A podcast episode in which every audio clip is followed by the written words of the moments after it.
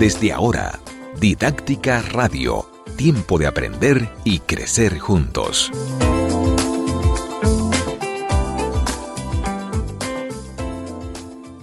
Hola, bienvenidos a Didáctica Online, un martes más. Hoy tenemos de invitada Silvia Contreras. Bienvenida Silvia. Gracias, para mí es un placer estar aquí.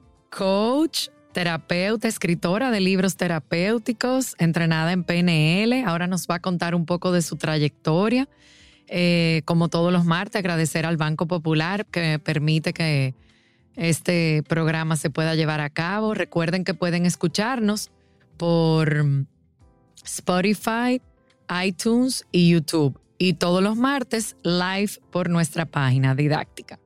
Silvia, Bienvenida. Gracias. Muy contenta. Hoy vamos a trabajar el tema del tiempo, manejo del tiempo. Así es. Una cosa tan valiosa. Yo, cuando Margarita me comentó que, íbamos a trabajar ese tema, yo decía, wow, el tiempo. Nadie le da la importancia que requiere realmente hablar del tiempo, como lo dice. Es un recurso no renovable. Y es un recurso exactamente no renovable. Antes de empezar con el tiempo, me gustaría que expliques un poquito en qué consiste la PNL que quizás no todos nuestros oyentes están familiarizados. Así es. Eh, la programación neurolingüística es el arte de elegir y dirigir nuestros pensamientos y comportamientos para comunicarnos de forma asertiva con nosotros mismos y el mundo que nos rodea. Siempre partimos de un estado presente, donde estamos, ¿verdad? Con todas las condiciones y nos dirigimos hacia un objetivo, hacia un estado ideal. Pues a través de esta metodología podemos identificar pues esos recursos con los que contamos, potenciar otros recursos para dirigirnos a esos objetivos. Y se reestructura. Por supuesto, el objetivo siempre será un reencuadre o una resignificación de tu estado presente para proyectar un mejor futuro con más posibilidades. Todo lo que se comunica se puede reformular. Nosotros tuvimos la oportunidad, nosotros tenemos un colaborador español, Carlos Payero, y tuvimos la oportunidad de impartir junto a él, bueno, eh, se impartió junto a la Universidad de La Salle, Fundación Maecenas, a través de didáctica, un diplomado en programación neurolingüística. Y la verdad que es maravilloso, porque uno aprende de los gestos, del tono, el qué, cómo y cuándo comunicar y qué estoy comunicando. Así es. Y creo que la toma de conciencia, eh, cuando nos hacemos conscientes de algo, marca eh, el inicio de un camino eh, muy gratificante, también muy retador, porque a medida que nos vamos conociendo a nosotros mismos, vamos encontrando más cosas que necesitamos siempre reprogramar, actualizar. Yo siempre lo digo, si nuestra mente es como un gran ordenador, eh, necesitamos actualizar cada cierto tiempo esos programas y a veces esos programas fueron útiles en algún momento, pero ya para este momento no lo son, entonces hay que reprogramarlos. No, y hay muchas cosas que hacemos no de manera intencional, y no comunicamos lo que queremos. Así es. O viceversa. No comunicamos, pero el mensaje no llega claro. O sea, hay como, hay todo un mundo ahí detrás de la comunicación. De allí la responsabilidad de nosotros cuando vamos a emitir un mensaje, que el mensaje llegue de acuerdo con la intención. Eh, por lo tanto, en programación neurolingüística no es válido decir es que tú no me entendiste. no, es la responsabilidad del emisor que el mensaje llegue de acuerdo con el objetivo. y que el receptor entienda. Pero ahora vamos a entrar en nuestro tema de tiempo. Ay, sí, cuéntame Silvia, ¿cuáles son todas esas vertientes que podemos ver en el manejo del tiempo como tal? ¿Qué es el tiempo? Cuando pensamos en esa palabra, el tiempo será algo tangible que podemos percibir a través de nuestros sentidos o quizás es la experiencia del tiempo, es cómo nos relacionamos con el tiempo. Si tú te fijas, Sofía, eh, el tiempo pasa distinto cuando estamos de vacaciones o nos estamos divirtiendo, pero si estamos esperando en un consultorio médico, es eterno. Si estamos un 31 de mes en la fila de un banco, es eterno. Es eterno. eterno. Entonces, ¿qué es el tiempo? Cada uno de nosotros tiene una representación interna del tiempo. Esa palabra está asociada a tu experiencia de vida, tu historia, todo lo que puede estar imágenes, recuerdos, sonidos, sensaciones que están ligadas a la percepción del tiempo. Cuando yo hago estos tipos de trabajo en sesiones y siempre le pregunto, cuando tú piensas en el tiempo, ¿Qué viene a tu mente? ¿Qué viene a tu mente? Y muchas veces me dicen, Silvia, para mí el tiempo, recuerdo hace poco un trabajo con una cliente, me dijo, el tiempo es, yo lo veo como un hombre gordito que me está persiguiendo todo el tiempo, estoy en una carrera. ¿Y cómo entonces esa percepción del tiempo? ¿Dónde están tus pensamientos? Están en el futuro, en lo que necesito hacer. Pero mientras estamos abocados en eso, no estamos en el presente. Y el presente es lo único tangible. Entonces, una vez que identificamos cuál es esa representación interna del tiempo, pues hacernos las preguntas. ¿Cómo estamos organizando nuestro tiempo en este momento? No, y hay personas que viven para el futuro, como tú dices. Entonces su tiempo es a futuro. Su tiempo es Y se le pasa la película, se pasa el tren, se pasa la parada, se pasa todo lo que, lo que conlleva el tiempo, el momento, el presente. Y no disfrutas ningún momento, porque así estés en una actividad agradable, estás pensando, tu mente está pensando en lo que va a pasar después o que el, el tiempo no te va a alcanzar el tiempo. Quizás te preguntas, o sea, hacemos y declaramos y afirmamos eh, nuestro estado limitante y lo convalidamos constantemente. El tiempo no me alcanza para nada. Ojalá el tiempo tuviera 30 horas. Esas frases que decimos impactan directamente en nuestra forma de ver el mundo y nos condiciona, ya sea para acercarnos al objetivo o para alejarnos al objetivo. Entonces, lo primero es identificar esa representación del tiempo. Y perdón que te interrumpa, hay personas que dicen el tiempo no me da pero no te da para qué. Exacto. O sea, ¿qué, para qué verdaderamente no te da? Porque también tenemos la, típica persona que está, por ejemplo, en una reunión, estoy perdiendo el tiempo. ¿Por qué estás perdiendo el tiempo? Porque evidentemente esa reunión algún objetivo tendrá, es verdad. Sí, por supuesto. Hay reuniones que pueden ser más efectivas hay encuentros que pueden ser más efectivos, todo eso es real. O sea, ahí viene, me imagino que vas a hablar un poquito de la eficiencia del tiempo. Sí, el, preguntarse también el para qué. Yo estoy haciendo lo que estoy haciendo en este momento. Es una pregunta clave. A veces queremos encontrar respuestas, pero si no nos hacemos las preguntas pertinentes, nos, nos metemos como una especie de loop ¿verdad? Un círculo vicioso en el que repetimos los mismos patrones de comportamiento y que nos limitan para poder ver otras posibilidades. Entonces, el identificar la actividad que estoy haciendo y si esa actividad me suma o me resta, ¿para qué yo estoy haciendo lo que estoy haciendo? Cuando hago estas preguntas en las sesiones, son sumamente retadoras. De hecho, el cliente muchas veces se queda como recalculando. Tú sabes, cuando el, GPS se queda, recalculando, buscando, la información, porque no se detienen a pensar sobre esas cosas, porque, Sofía, la cotidianidad y, y el ritmo tan acelerado que en el colectivo que somos parte estamos viviendo nos lleva a vivir en un piloto automático. Y hacemos lo mismo todos los días de la misma manera y no nos preguntamos el por qué y para qué hacemos las cosas. Entonces, conectar esas actividades con la intención, con el aporte que pueden representar en este momento en nuestra vida, es un paso muy importante. Y me imagino para el que no está escuchando, que dirá, bueno, yo me levanto a trabajar, la intención es generar un ingreso, eh, me levanto a llevar a mis hijos al colegio, la intención es dejarlo en el colegio, o sea, pero como tú dices, quizá lo, lo estamos haciendo de manera mecánica. Exacto. De manera automática. Me corresponde llevar a los niños al colegio a las 7, me corresponde llegar a mi oficina, a trabajar hasta las 5 de la tarde.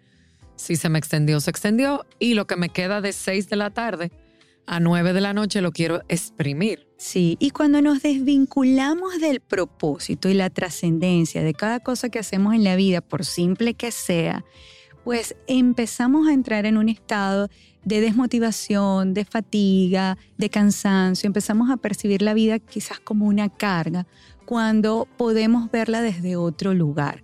Hay una metáfora muy cortita que quiero compartir contigo y es a propósito de eso que estamos conversando se encuentran tres albañiles eh, frente a una pared. Un niño pasa por esa, por esa pared, por esos albañiles, y le pregunta al primero, bueno hombre, ¿qué está haciendo? El primer hombre, malhumorado, le dice, ¿acaso no ve niño? Estoy apilando unos ladrillos. El niño, pues no conforme con esa respuesta, se dirige al segundo albañil, le hace la misma pregunta. Bueno, hombre, ¿qué está haciendo? ¿Acaso no ve niño? Estoy construyendo una pared se dirige al tercer albañil, le repite la misma pregunta y este tercer albañil con cara sonriente le dice al niño, estoy muy feliz porque estoy construyendo el hospital para mi pueblo. Ay, qué lindo. Entonces, ¿con qué nos conecta esta metáfora? Entender la trascendencia no es el qué hacemos, es el cómo lo hacemos y el impacto que eso genera lo que marca la diferencia. Entonces, cuando eh, podemos comprender que el tiempo es ese recurso maravilloso que puede ser nuestro aliado en vez de nuestro enemigo, porque muchas veces en ese piloto automático donde creemos que nos enfrentamos y que todo lo que está ocurriendo eh, es un obstáculo en nuestra vida, pues no podemos en ese medio de ese ruido, pues no podemos identificar otra forma más empática y compasiva. ¿Con quién? Con nosotros mismos y con nuestros hijos y con nuestra pareja y con, nuestra, con nuestros amigos, con nuestros colaboradores en el trabajo. Entonces fíjate que el tiempo es algo que eh, de alguna manera permea en todas las áreas de nuestra vida. Y el siempre poder conectar al presente, que es lo único que tenemos, en el presente el tiempo no existe. Y lo que estamos haciendo es lo único que cuenta. Y lo que estamos haciendo es lo que aporta. Entonces, identificar también los criterios de elección. Bajo qué criterios yo puedo organizar las distintas actividades que tengo en mi vida. Ahora. Y qué priorizo. Y qué priorizo, por supuesto, porque además, bueno, como lo sabemos, cuando vamos a crear un objetivo, el objetivo necesita ser viable, necesita ser concreto, necesita ser posible. Entonces, a veces nuestro marco de referencia, nuestras propias creencias, muchas de ellas limitantes de lo que se supone que debemos hacer. Estamos abocados a una sociedad donde el hacer es mucho más importante que el ser. El hacer eh, es, el lograr, es el, lograr el tener. Sin embargo, cuando podemos vincularnos con el ser, el hacer viene de forma natural y espontánea. Y todo lo que ocurre y todo lo que hacemos se alinea para que eso suceda. Y no es cuestión de magia, no es ley de atracción, absolutamente nada de eso. Es que podemos ordenar nuestra mente, podemos elegir los criterios de decisión para lograr ese objetivo. ¿Cómo, Silvia, o cuáles eh, técnicas, tácticas, ideas le podemos dar a nuestro público oyente de cómo organizar nuestros pensamientos. Porque hay gente que te dice, eh, tengo la cabeza que no me para, no dejo de pensar. Entonces, usualmente ese mismo estilo de persona o ese mismo no dejar de pensar es la típica persona que tiene que llenar una agenda. Así es. Que su agenda va de 6 a 7, 7 a 8, 8, 9, 9, 10. Entonces tú dices, es una agenda irreal, porque hasta cómo me transporto, o sea, yo tengo que tener un tiempo de un lugar a otro. ¿Dónde está mi espacio de almuerzo? Em, en estos días yo estaba con un doctor que él me decía, no, yo mi espacio de almuerzo, yo tengo una hora y esa hora es sagrada. Yo me tengo que desconectar hasta para poder recargarme y poder seguir atendiendo a ustedes las pacientes. O sea, yo no puedo comer y porque el consultorio está lleno, seguir. Yo necesito una hora. Y si tengo que pedir disculpas, y yo me quedé analizando y pensando y digo yo, wow, sí. O sea, hay personas que no se toman ni el espacio de su almuerzo porque tengo que cumplir la agenda. Pero ¿quién llenó esa agenda? La agenda la, llenaste y después nos pasan la factura porque eso no es de gratis. Es decir, las consecuencias de vivir en piloto automático, de atiborrarse de actividades, muchas veces nos lleva a no concretar las actividades de forma efectiva, ese multitasking. Eh, de verdad que ha hecho mucho daño. El pretender que podemos estar al 100% concentrados y enfocados en varias actividades a la vez, eh, pues nos resta también efectividad, nos resta también eh, conciencia y compromiso en cuanto a eh, todos esos objetivos que necesitamos cumplir. Eso que tú acabas de comentar, el cómo podemos organizarnos, cómo, cuáles son esos criterios o nuevos criterios, cómo podemos ordenar nuestra mente. Como el cerebro no distingue la realidad de la fantasía, así como tampoco distingue el, el, no, no lo reconoce, pues mientras más no queremos pensar en algo, más estamos pensando en ello. Y es como si yo les dijera a ustedes que nos están viendo ahora, cierran los ojos y no, piensen, en, un elefante rosado, no, no piensen en nada Eso específicamente es lo que van a pensar. Sí. Ahora, ¿qué podemos hacer? Podemos dirigir nuestra mente hacia objetivos específicos que nos lleven a desconectarnos de esos pensamientos. Yo le llamo la loca de la casa o la mente del mono. Tú sabes, el monito va brincando Sí. de rama en rama y un pensamiento lleva al otro pensamiento y cuando nos vemos estamos totalmente atrapados.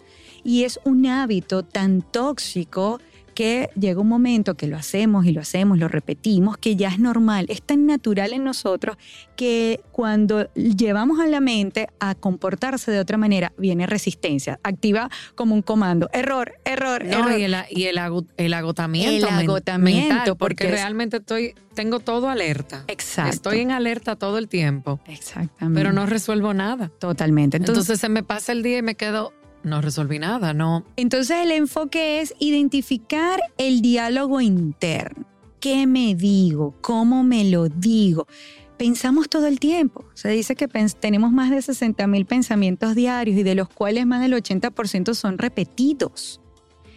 Y no, ¿acaso nos preguntamos de cómo pensamos acerca de las cosas que pensamos? No pensamos en automático. Ujú. Entonces, ante esa frase, no quiero pensar en esto, no quiero pensar en esto, ¿en qué quiero pensar? Muchas veces enfocamos nuestro diálogo interno limitante en lo que no queremos o rechazamos.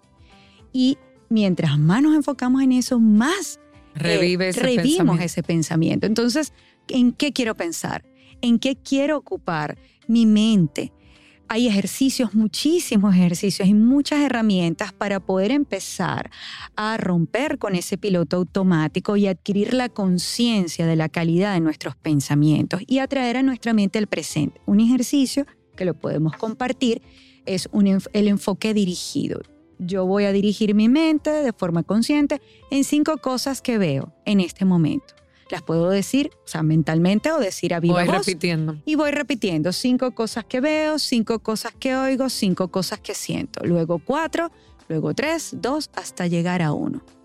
Usted puede hacer ese ejercicio cada día y después nos va a contar a Sofía y a mí ¿Cómo les cómo fue? les fue, porque es una forma de romper el piloto automático. Para crear un orden necesitamos identificar cómo está esa casa, ¿no? La casa mental. Vamos a hacer una limpieza, vamos a quizás limpiar de aquellas percepciones, aquellas creencias que no nos aportan. Sí, A mí me pasó en un taller que el, que el facilitador dijo, como está tu escritorio, está tu cabeza. Y eso a mí se me quedó a un punto que yo, yo digo todo. O sea, yo, por ejemplo, yo llego a mi habitación y yo digo, como está mi habitación, está mi cabeza. Como está mi casa, está mi cabeza. Como está mi carro, está mi casa. O sea, y automáticamente yo me, me forzo como a organizarme, como no, espérate, la cartera, las carteras de las mujeres, por lo menos la mía, es de Mary Poppins. O sea, Ujú. hay Da igual. medicina, hay artículos de belleza, hay libreticas, hay lapicero, hay, o sea, yo ando con un maletín que tengo de todo. Pero ese maletín se va regando en la semana. Y a mí yo dedico por lo menos una vez a la semana, saco todo, voto recibo, organizo papeles, lo que es importante lo guardo y vuelvo y organizo. O sea, como que eso a mí me da como la paz, el orden, vamos Por a decir. supuesto. Eh, el orden es eh, fundamental, porque así como, como dices tú, como tenemos nuestra casa, como tenemos nuestra habitación, no tenemos nuestra cartera, así también comunicamos.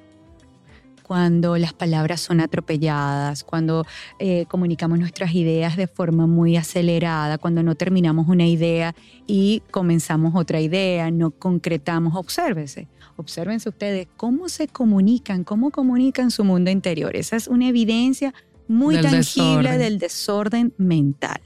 Los espacios, levantarte cada mañana y tender tu cama. Así tengas una persona que te lo haga. Claro, es el orden. Eso marca la diferencia. Poco a poco, todo es hábito en la vida. Necesitamos crear nuevas autopistas neuronales para darle esa, esa, ese comando a la mente para que se acostumbre y para que identifique la utilidad. Es tan importante, Sofía, no solamente preguntarnos el por qué y el para qué. ¿Qué beneficio ¿Cómo cambiaría mi vida si yo lograra ordenar mi tiempo? ¿Qué cosas podría hacer con el tiempo disponible quizás para mí? Y ojo, yo iba a decir eso. No es ordenar el tiempo para cargarme más. Totalmente. Porque no es eso, es ordenar mi tiempo para lograr lo que me estoy pautando y que sea eficiente. Así es, por eso Porque la gente tiene la idea de que ordené mi tiempo. No, para llenarlo de más cosas. De más, más, más, reuniones, ser más... De más actividades. Entonces, es de qué forma yo puedo también identificar esos criterios para yo distribuir mi tiempo en función de lo que yo quiero lograr. Necesitamos visualizar a dónde queremos llegar, cómo nos queremos ver, cómo quiero manejar mi tiempo. Si yo no tengo una visión clara, ¿cómo voy a saber cuándo voy a llegar, cómo voy a llegar, si tengo todos los recursos? Y una vez que yo me imagino, visualizo ese estado, pues creo esos criterios que me van a acercar a ese objetivo. ¿Cuáles pudieran ser esos criterios? ¿Qué es lo importante? ¿Qué es lo necesario? ¿Y qué es lo urgente en este momento? Y prioritario, que va con lo urgente, necesario. Preguntas como, ¿me corresponde? A veces asumimos actividades que no nos corresponden, que no es nuestra responsabilidad. Eh, si no es mi responsabilidad, puedo delegar, ¿qué pasaría si esto lo puedo, lo puedo dejar para después? Pero a veces en nuestra percepción agitada actuamos como el bombero que necesita apagar fuegos todo el tiempo. En todos lados, estoy apagando el fuego y nadie me invitó a apagar el fuego. Entonces pues, hay, que, hay que identificar esos nuevos criterios. Cuando comento qué es lo importante, qué es lo que le agrega propósito y sentido a mi vida, quizás para mí en este momento estudiar, formarme también es importante identifique ese, ese propósito, ese sentido. ¿Qué puede ser lo necesario? Hay actividades necesarias y básicas todos los días. De esas actividades necesarias y básicas también son mi responsabilidad.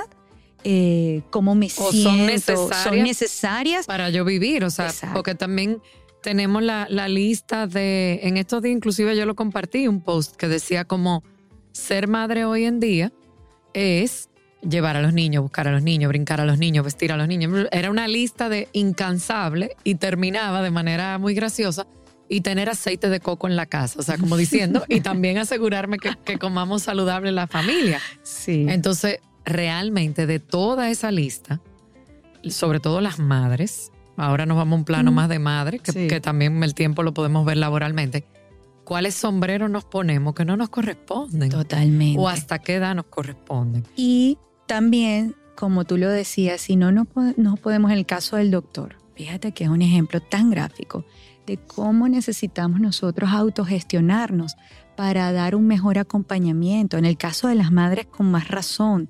Muchas veces en ese ritmo agitado donde creemos que tenemos que hacer tantas cosas para ser buenas madres, porque además el bombardeo de información eh, nos está de alguna manera condicionando muchas veces de forma limitante, el creyendo que ahora ser una buena madre necesitas una cantidad de cosas que cumplir y cómo eso se traduce en un agobio para nosotras.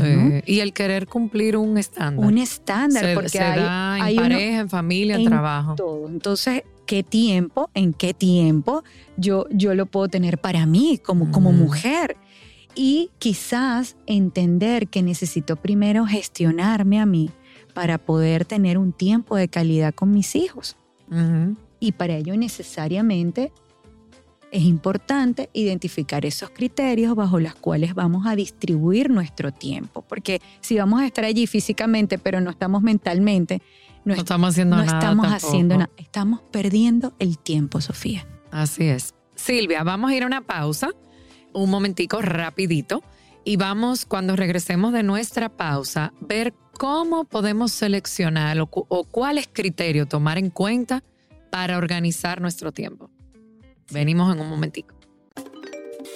En breve regresamos con Didáctica Radio.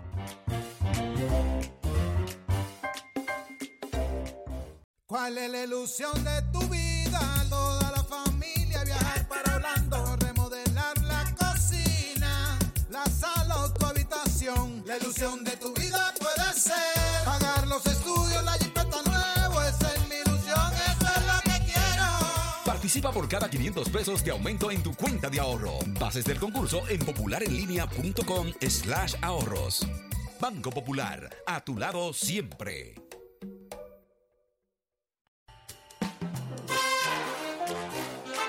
Ya estamos de vuelta con Didáctica Radio.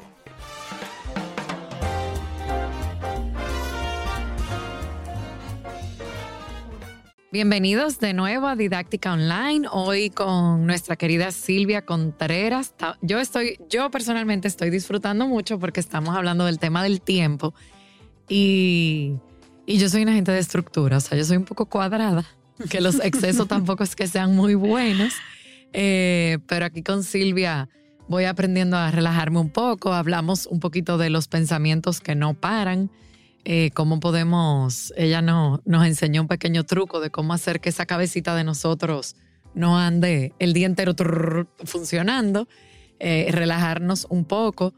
Yo hace días atrás conversaba con una persona y le decía, es que yo siento un agotamiento y no es físico, porque yo trabajo, mi trabajo es mucho de escritorio. Sí es mental, porque nosotros pues desde didáctica, sí definitivamente cada proyecto involucra una logística distinta y una dedicación de pensamiento, análisis y cómo vamos a que ese cliente quede satisfecho, pero no físico. Y a veces yo llego a mi casa y digo, estoy muerta. Entonces, eh, ¿a qué se resume eso? A que la cabeza no para, que uno... Entonces, antes de la pausa hablábamos con Silvia de cómo podemos organizar nuestro tiempo. No es solo llevar una agenda porque la agenda es facilísimo. Cómprese una agenda y llénela. Sí. es cómo organizar esa agenda que sea realmente efectiva y que el tiempo haga sentido. llevar una agenda eh, no es suficiente, como lo dices tú. A veces creemos y pues en nuestro marco de referencia nuestra mente elabora tantos discursos y discursos que convalidan excusas, discursos que convalidan los yo no puedo, discursos que convalidan, bueno, yo tengo esto acá, lo paso para mañana, lo sigo y llega al final de la semana y resulta que no lo hemos hecho. A veces la procrastinación es un hábito que eh, permea en todas las áreas de nuestra vida y sobre todo cuando son actividades para uno. A mí me, me, me ocurre mucho en sesión que los clientes son extremadamente eficientes para cumplir con los demás. Y ese es su objetivo. Pero cuando se trata de ellos, ¿por qué postergan?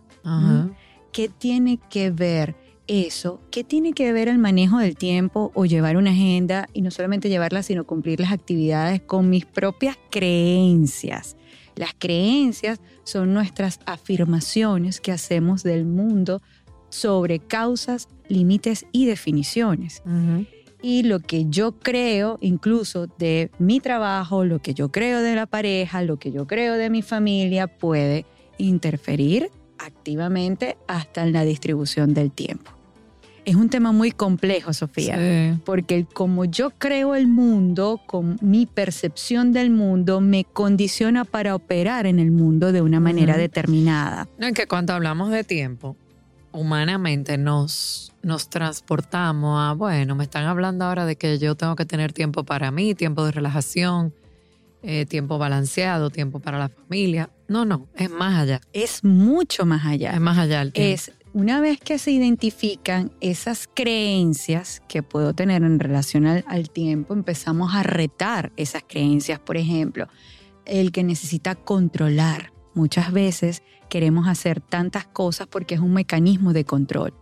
Quienes tienen una percepción de futuro, donde en el futuro puede pasar lo peor, una necesitan una catástrofe, necesitan asegurar la mayor cantidad de variables posibles para poder entender que están manejando el tiempo de forma eficaz.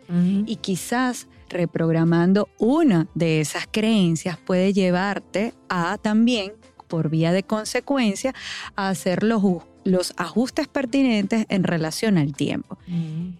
¿Qué creencias tenemos en relación al tiempo?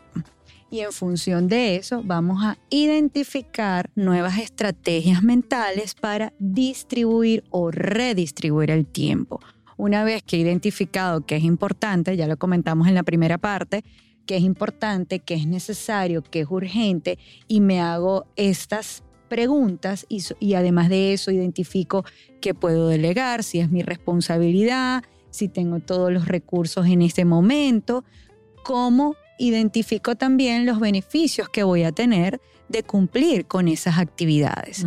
Eh, esos serían unos tips básicos. El aprender a decir que no. Ay, porque eso es una creencia. Necesitamos entonces estar en todos lados, aceptar todas las disposiciones, estar disponible para todos y en todo momento. no, y, y tendemos a pensar que el decir que no, Claro, yo te voy a ofender, exacto. yo te estoy fallando, Te yo estoy te haciendo estoy quedando mal, daño. pero simplemente te estoy diciendo que no porque tengo una cantidad de razones, o dos, o tres, o cuatro, que no son problema tuyo específicamente, que no te puedo cumplir en ese momento, no te puedo responder. Así es. Entonces Y- tengo que decirte que no. sí, Pero nos pasa que nos encontramos con personas que nos hacen sentir culpables de ese no. Mm. Y hay que identificar también que muchos de los comportamientos eh, que hacemos en piloto automático, que están condicionados por esas creencias, lo que queremos es reconocimiento y validación. Porque si no lo obtenemos es como que o no pertenecemos o nos sentimos rechazados o eh, el decir que no, cómo puede estar asociado con esa búsqueda de reconocimiento y validación. Es importante entonces hacernos conscientes del por qué hacemos las cosas que hacemos. Porque eso nos conecta directamente con la creencia y al cambiar la creencia pues cambia el condicionamiento. No, y, y no es decir siempre que no, porque eso, no, o sea, no le estamos diciendo a una persona, di siempre que no y pon No, un límite. no, ese, no para es el li- nada. ese no es el límite, o sea, no nos vayamos al extremo. No, Lo que sí definitivamente hay un momento donde yo tengo que decir, mira, no, no te puedo ayudar, o no, no puedo ir, o no te puedo acompañar, o no te puedo sustituir. Y de alguna manera el otro entender que no puedes, sin tú tener que también caer en una explicación, como tú dices.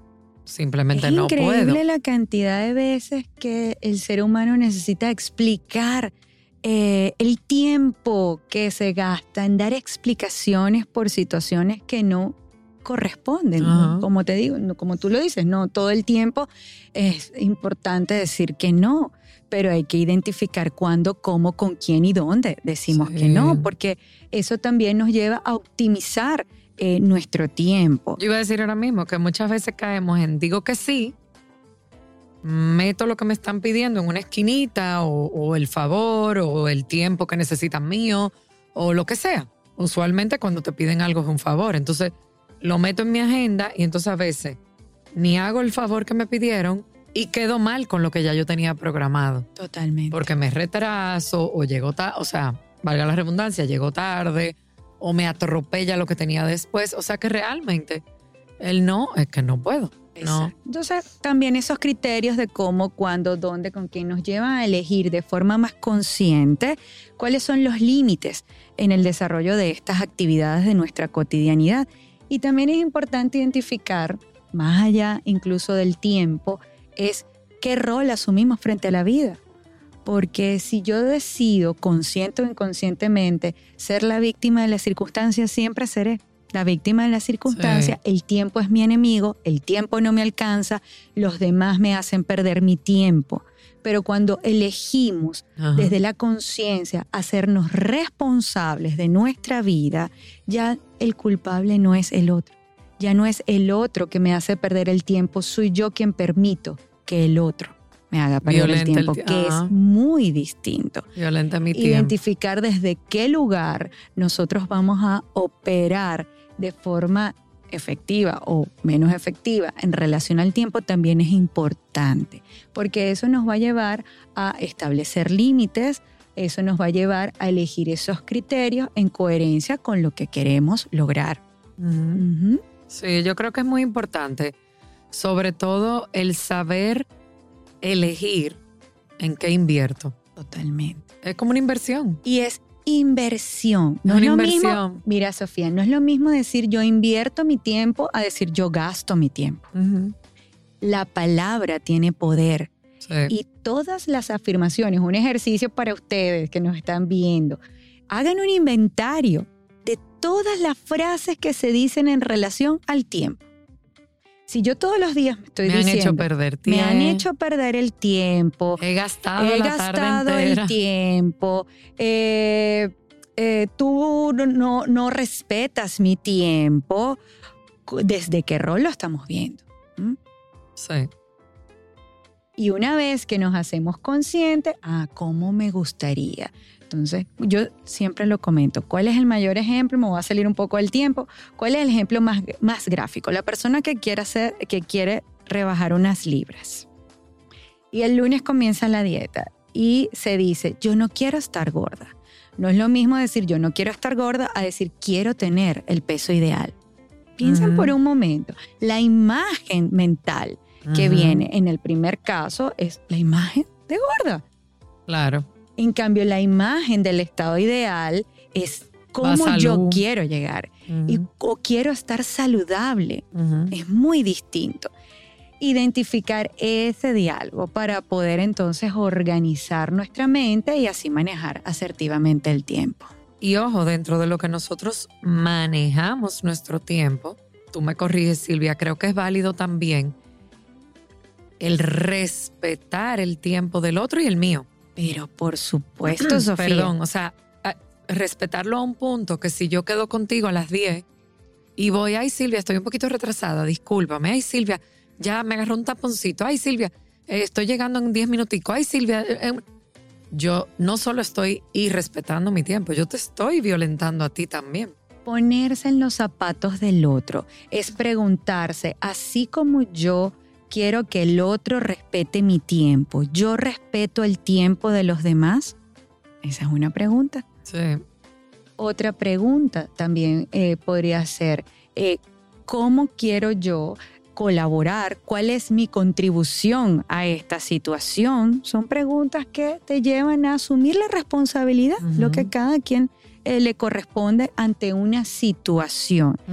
Hacerse las preguntas siempre en primera persona, porque es mucho más fácil ver eso en el otro, ver como dicen la pajita, no, en el ojo del otro. Hay que empezar a hablar en primera persona empezar por uno, empezar a hacer Y hablar del yo es un ejercicio difícil. Muy difícil. Muy difícil. Uno, uno, tiende a porque nosotros, no, no nosotros, yo creo. Y a nivel de organizaciones, cuando trabajo con equipos de trabajo, que a veces, que a veces eh, es un tema, la impuntualidad. Incluso hasta como forma de, de valor, integrarlo como valor dentro de la organización tampoco es lo mismo afianzar, afianzar en que no queremos la, puntualidad, la impuntualidad a decir queremos la puntualidad. Queremos lograr. Queremos lograrlo, queremos integrar ese valor. Eh, entender las circunstancias de cada caso concreto, porque a veces también hay circunstancias que se escapan y tener la flexibilidad y la resiliencia para entender que cada situación de la vida es una oportunidad para aprender y para precisamente aplicar nuevas estrategias que nos lleven a ese logro de esos objetivos. Es importante porque muchas veces nuestra rigidez e inflexibilidad si no se llenan las expectativas de lo que nos eh, pautamos o planificamos cada día, genera frustración. Pero entender el por qué también no ocurren las cosas, pese a que podemos ser excesivamente planificados, nos lleva también a adquirir esa flexibilidad y la posibilidad de adaptarse a las circunstancias e imprevistos. No, y los extremos son malos, porque tenemos el extremo de dijimos que íbamos a salir a las 5 y ya son las 6 de la tarde, eso es una barbaridad, porque entonces, bueno, el extremo es malo, porque hubo un inconveniente y salimos a las 6.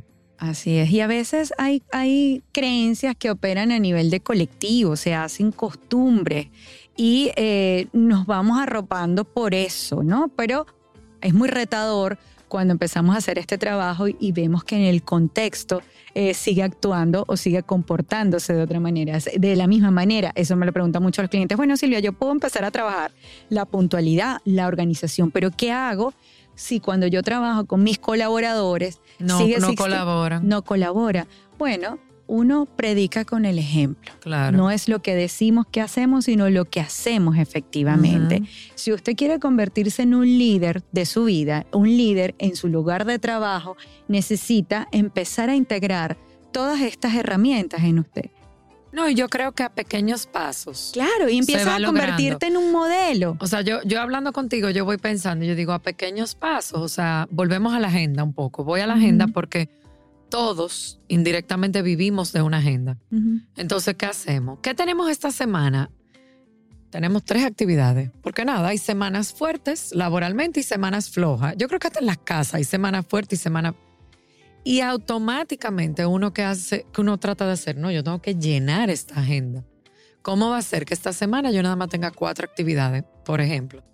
Entonces, a pequeños pasos, no tengo que tener la agenda llena esta semana. Sofía, y tú has dado con algo tan importante que el no hacer nada también es válido. Sí. El no hacer nada. El no hacer nada abre la apertura a la creatividad. Exactamente. Estoy un poco... El no hacer nada eh, nos lleva a generar otras estrategias, Ideas. otras ideas, nos potencia con ese mundo lúdico que lo hacíamos cuando éramos niños. Sí. Ahora hay un tema muy, muy eh, interesante para explorar a los especialistas y es cómo estos niños de ahora entonces se aburren tan fácilmente porque necesitan estar ocupados, sobre todo con estos medios eh, tecnológicos, para sentir que quizás están aprovechando su tiempo desde Sí. su perspectiva, ¿no? Eh, pero también en esta sociedad, como te digo, del, del hacer nos lleva a, a estar necesariamente todo el tiempo ocupado. Sí, haciendo algo. Todo el tiempo Entonces, tengo que hacer algo. El no hacer nada también es válido, también es una forma de invertir el tiempo para usted. Mira, cuando mis hijos estaban creciendo, ya yo tengo dos adolescentes, o sea, yo tengo una niña de 17, una joven, y un joven de 14, ya, ya básicamente yo estoy en otra etapa.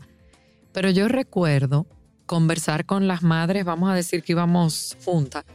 No, está en natación, está en ballet, en taekwondo, en fútbol, en- y yo me quedaba como, wow, o sea, ¿en qué momento ese niño de edad preescolar, sobre todo, todavía primero, segundo, tercero de primaria, descansa? tiene un momento recreativo, tiene un momento de salir, no tiene que tener un patio, hasta el parqueo de su casa, tirarle la pelota contra la pared, hablar con el vecinito, o sea, ¿dónde está el momento de relación, de conversación, de descanso, de Entonces, nosotros también como padres hemos creado una generación donde ¿qué descanso ni descanso? Yo no descanso, yo no paro, yo trabajo ocho horas, siete días a la semana. No es la concepción eh, real o saludable o sana. O sea, no, no, no, es saludable, evidentemente que o no. sea, mentalmente ni siquiera lo es. Entonces, pero nosotros hemos llevado esta generación a un no parar, Así es. a un tú te quieres una universidad, entonces la universidad para la beca, tú necesitas tener el curso, la... o sea, nosotros mismos, de- yo entiendo que desde el adulto hemos permeado a la juventud, a ustedes no pueden parar. Totalmente. Y al contrario, yo creo que el choque que le hemos hecho a la juventud, que la juventud está como, ¿cómo le entro a esto? ¿Cómo me como esto? Sí, eh, y empezamos desde que nacemos, una carrera contra el tiempo, porque además la cantidad de expectativas, la cantidad de objetivos que se supone que un ser humano debe concretar durante su vida es algo que primero a nosotros no nos preguntaron cuando No. nacimos, ¿verdad? Sino por allí leí en estos días, no nos preguntaron y sin embargo tenemos un nombre, un apellido, un tipo de educación, un tipo de religión. Entonces, es decir, cuántos condicionamientos que necesitamos pasar buena parte de nuestra vida eh, limpiándonos de eso para entender cuál es nuestra esencia y cómo reconstruir incluso en coherencia con esa vis- nueva visión que queremos de nosotros mismos. Bueno, Silvia, lamentablemente vamos llegando ya al final, pero me gustaría que le cuentes un poquito a nuestro público, tu página. Sí, eh, Eh, me pueden encontrar por bysilviacontreras.com, en mis redes sociales, eh, arroba cambio de zapatos, también en el correo cambio de zapatos arroba gmail.com. Está muy chulo el eslogan, Es un por proyecto, es un- mi metáfora porque eh, es una invitación a cambiarte esos zapatos que muchas veces pasamos buena parte de nuestra vida, ya nos empiezan a quedar apretados o simplemente están muy desgastados. Y la invitación a cambiar esos zapatos, a cambiar la percepción del mundo de forma consciente, positiva y ecológica. Muy chulo, Silvia, muy chulo. Y no, yo creo mucho, creo que, que así como suena el tema, el tiempo suena, es importante. O sea, yo creo Muy. que, y eso de cambio de zapatos un poquito, anímense a cambiar un poco el patrón, anímense a evaluarse. Eh, qué están haciendo, como lo que hemos venido hablando, priorizando, qué realmente es importante. Eh, Y que- bueno, es un trabajo de vida. Creo que eh, lo decía pues a propósito del libro que publiqué el año pasado de cuentos terapéuticos que se llama 1111 sincronicidades con el ser. es una invitación también y, y a reconocer que en cualquier momento de la vida, desde el nacimiento a la muerte, podemos cambiarnos los zapatos. Así es. Así es, a pequeños pasos, porque también hay gente que sale hoy corriendo Sí. a cambiar la agenda, a cambiar el horario, a cancelar reuniones. No, todo a pequeños pasos. Pues gracias, Gracias una a vez ti, más. Sofía. Gracias Un a ti. Silvia, por haber Gracias a ti, venido. a ustedes. Gracias a nuestros seguidores. Gracias a Pink Tree Studio, que siempre nos recibe con tanto cariño. Y recuerden que pueden seguirnos por Spotify, YouTube y en Instagram todos los martes. Nos despedimos con nuestra frase, la educación no es teoría, sino vida, transformación y aprendizaje. Hasta el próximo martes.